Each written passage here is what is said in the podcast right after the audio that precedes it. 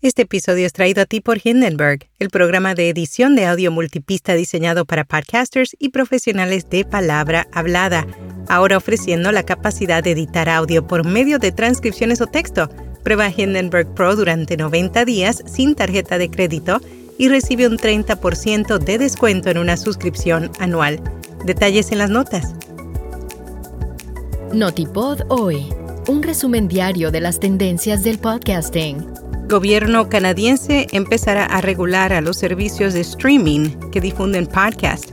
YouTube Music lanza descargas automáticas para podcast.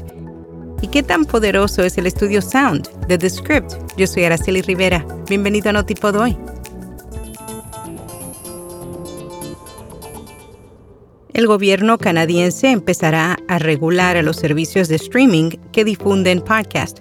La Comisión Canadiense de Radio, Televisión y Telecomunicaciones anunció recientemente un nuevo plan regulador para los servicios de streaming que ofrecen contenidos de radiodifusión, podcast.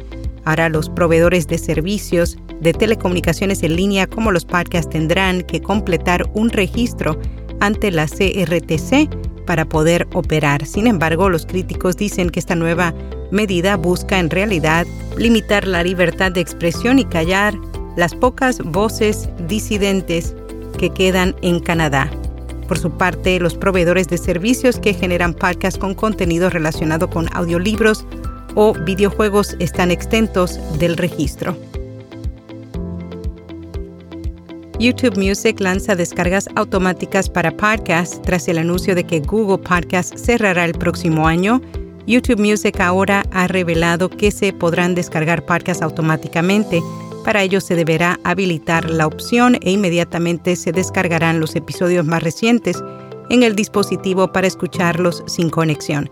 Aunque todavía no existe una configuración de eliminación automática, por lo tanto los episodios que se hayan terminado de escuchar solo se eliminarán de forma manual.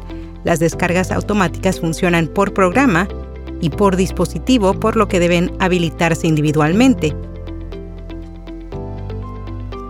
El periodista de tecnología y podcaster Alan Tepper publicó un artículo en el que analiza el estudio Sound de The Script. Se trata de una característica que utiliza inteligencia artificial para mejorar las voces de los oradores mientras reduce y elimina el ruido de fondo. Aseguran que uno de cada cuatro periodistas podcasters ha cambiado de carrera debido a la incertidumbre económica. McRack publicó datos de su informe Estado del Periodismo 2023, centrado en las tendencias de la industria del podcast, según los periodistas. Los datos se derivan de las respuestas de 328 periodistas que también son podcasters y se les preguntó qué temas cubren, sus hábitos en las redes sociales, salarios y más. Este episodio es traído a ti por rss.com, la plataforma líder para comenzar, crecer y monetizar tu podcast ofreciendo almacenamiento ilimitado, distribución automática, métricas, tu sitio web y ahora transcripciones automáticas gratis en español. Cámbiate hoy y usa el código RSS 2023 para obtener 30 días gratis. Detalles en las notas.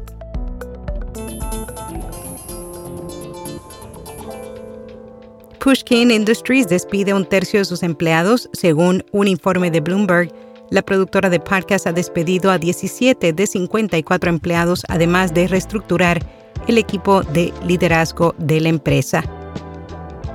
En podcast recomendado, La One, la vida de Moria Kazan, una biografía sonora que aborda a la diva en sus múltiples facetas y contradicciones.